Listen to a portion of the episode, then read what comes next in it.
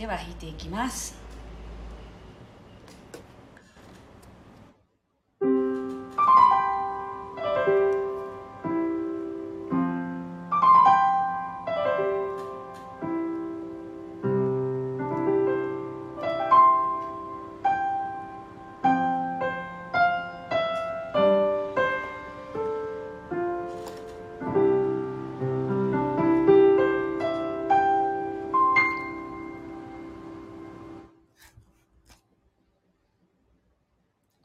ざいます。8月16日火曜日朝の9時34分になりました。音色の紡ぎ手日川茜です。この番組は沖縄県浦添市から今感じる音をピアノに乗せてお届けしています。そしてこの番組はスタンド FM と YouTube ライブの同時配信でお届けしています。えっと、今ちょっとね、スタンド FM を始めようと思ったら、ずっとエラーでアプリが起動しなかったので、どうしようかなって、あの、YouTube だけやっちゃおうかなとか考えてる間にね、あの、また戻ってきたので、大丈夫かなと思って配信しています。で、あとね、昨日もスタンド FM は、あの、ライブ配信になっていたんですけど、最初の方がすごい切れてたんですよね。あの、公開にしたら切れてて、あれ？ってなんか思ったんですけど、もしかしたら不具合がね、出てるのかもしれないですね。はい。では今日の1曲目を弾いていきたいと思います。心を整えると題して弾いていきますので、ぜひ呼吸を意識しながらお聴きください。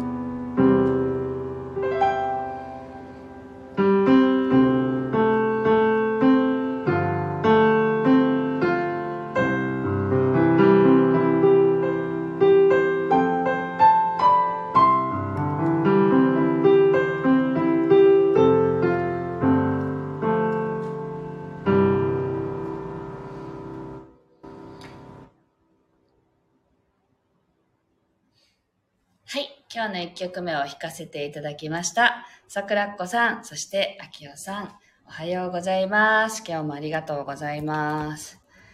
ちょっとこれを寄せてみよう。あ、こうか。はい。という感じで今日もお届けしていきますけど、なんか胸を張ってね、たくさん息を吸ってくださいっていう、そういう感じのメッセージでした。なんかこうやってね、猫背になっちゃったりとかしてるのかなって思ったりして、あの気がつくとね、あのこう、なんていうんだ、腰が曲がってたりとか、こう胸をね、こうやって締め付けてる感じになってる時があると思うので、ぜひ意識的にね、こう胸を開いて、息をしてっていうことをね、意識してやっていただきたいなと思います。あ、みちさんだ、おはようございます。今日はですね、アイディアの源泉っていうね、テーマにしたんですけど、昨日のあの種を植えようっていうのにまあ引き続いてなんですけど、あの、ふっとひらめくアイディアとかあるじゃないですか。あれがどこから来るものなのかっていう話ですけど、あの、アイディアはね、この辺の空気中に浮遊してるそうですよね。あの、で、そこの周波数と自分の周波数が多分一致した時にポンって入ってくるものなんだろうなって私は思ってるんですよね。で、それはやっぱりアイデアは浮遊してるものだからっていうことなんですけど、あの、例えば、今日のご飯これ作ろうって思って作った時に、家族がね、これ今日食べたいと思ってたっていう時とかないですか？で、それって、その人が思ってることが、ポンって私のところに入ってきて作ったのか、私が作ってるから今日はこの夕飯だっていう波動がね家族に伝わって今日はこれが食べたいっていう気持ちになってるのかどっちが先かは分かんないけどそこには意図したその意図っていうそのエネルギーがあるんですよね。でそれを拾ってる。っていうことを話すとなんとなくイメージできるかなと思うんですけどね。食べ物とか一致とかする時とか。あの思ってることが同じだったとかね。そういうのってどっちかが発したエネルギーをキャッチしてるっていうようなこともありえるんですよね。でそうした場合にあのアイディアって自分のものだと思ってるじゃないですか。自分が生み出したアイディアだって思うけど実はそうではなくって空辺にこう浮いてるねいろんな情報あの、まあ、上から降りてきてる情報とかそういうものをパッと掴んだ。その人がそのアイデアを掴んだっていうことだと言われてますよね。なので例えば自分がやってることを人が真似した時にああの人私の真似してるとかっていうなんか取られたみたいに気持ちになるのは本当はそうではなくてあのその人もあのそもそも自分のものじゃないんだから誰が使おうといいんですっていう話なんだよっていう話でね。まあこれはたまたまその私がね、まあ、先週ぐらいにもお話ししたあのメンタルコーチの中町理恵さんがねあの言ってたことでこう瞑想中にそのアイデアを取られた感じがして瞑想をしていてきちんとそれはその正体をつかんだ時にアイデアはそもそも誰のものでもないんだよっていうことにその行き着いたっていう話を聞いた時にすごくなんか腹に落ちたんですよね。腑に落ちたというかね。でというのはあの私自身もあの音楽をね作ってる時にあの自分の中から出てくるっていう感覚が全然なくてそのどこかにどこかから音をこう引っ張ってきてるっていう感覚があるんですよね。でなのであの他のその音楽を作る方たちの音楽を聴いた時にあ同じところにつながってる人だっていう感じが分かる音楽ってあるんですよ。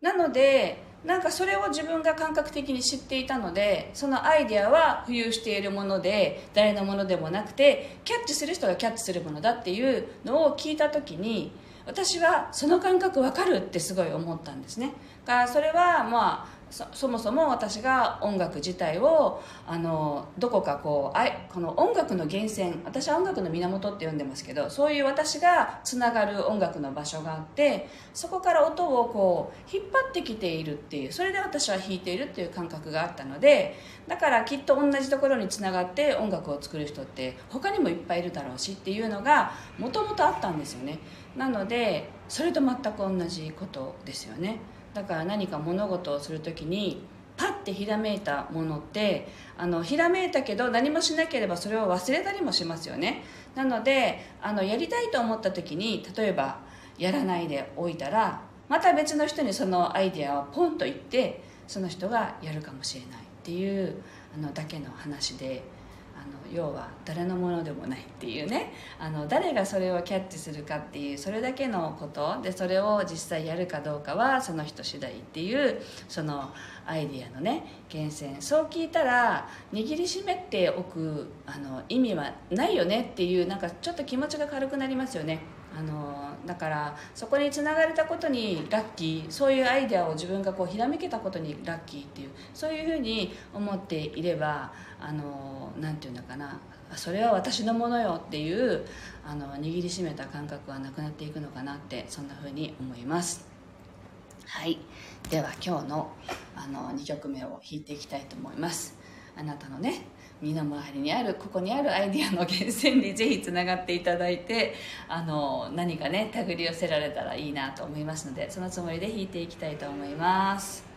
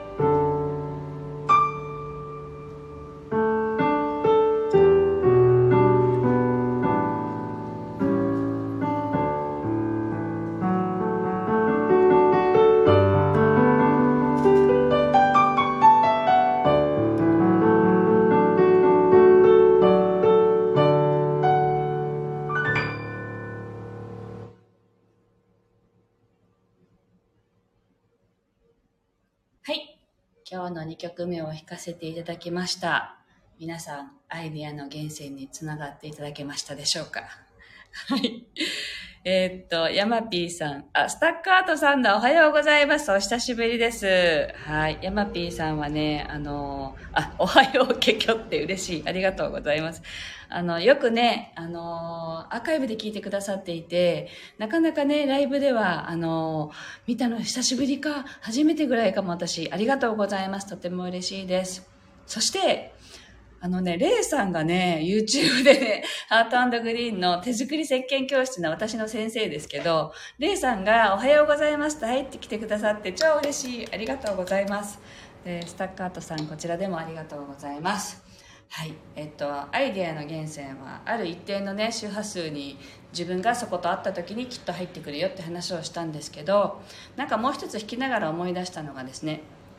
昔国家試験を受けてた時期があって、あの法律の試験だったのでねあの法律をひたすら暗記しなきゃいけないっていうあのものだったんですよ。で、まあ、あのその資格を取るって言って勉強してる頃あのもう絶対取りたいと思ってるから一生懸命頑張ってたんですよね。そしたらあの何百ってある法律の中から2つしか出ないんですよ試験には。でその試験で、まあ、400字詰め原稿の2枚分ぐらいを2つ出題される感じだったかな。でそれ以外は、まあ、税理士試験だったのでねあの法律の法人税っていうものをね受けてた時にあのその計算の試験と理論の試験ってあって理論は法律を丸暗記したものをバーッと書かなきゃいけないんですね。でそれを覚えるのがめちゃくちゃ大変なんですけど頑張ってた時期があってね。そしたら試験前にね1ヶ月ぐらい前になったらあこの問題が出るなっていうのが分かってくるんですよ自分の中で。であきっとこれが出そうだなっていうのが分かる分かるようになるんですね。でそれであの試験前になったら自分の中で多分これだなって思うものを最終的にずっと見ていて試験に挑んだらそれが本当に出たんですよ。であなんかすごいな予想通りだなって 思ってた時があってでその頃あの法人税のあの専門学校でねその科目自体も教えてた時期もあってそれで生徒さんが それを聞いて毎年私にね予測をす予測を聞いてくるようになったんですね理論は何が出るのかって。で実はそれが本当によく当たったんですよ。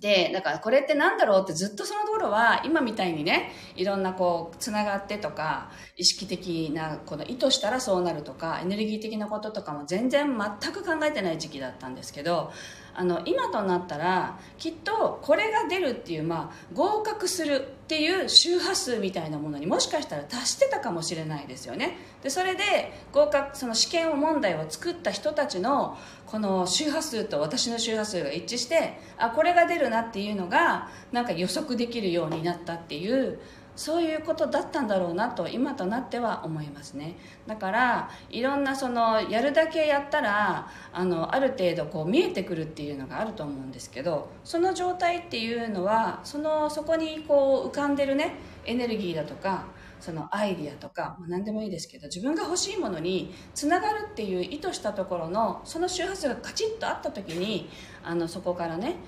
引き導き出せるっていうようなことが起きてくるんだろうなってそんな風に思い出した話も最後に付け加えてみました。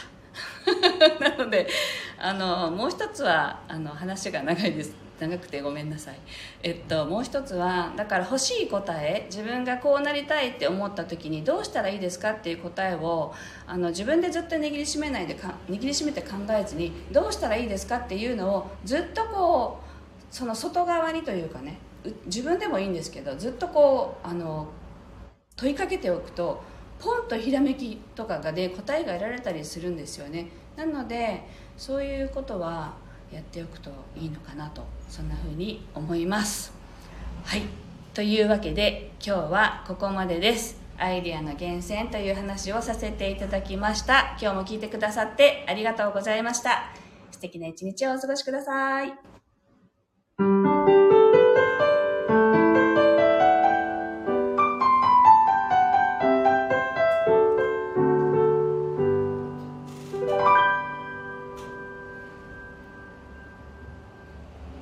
とうございました。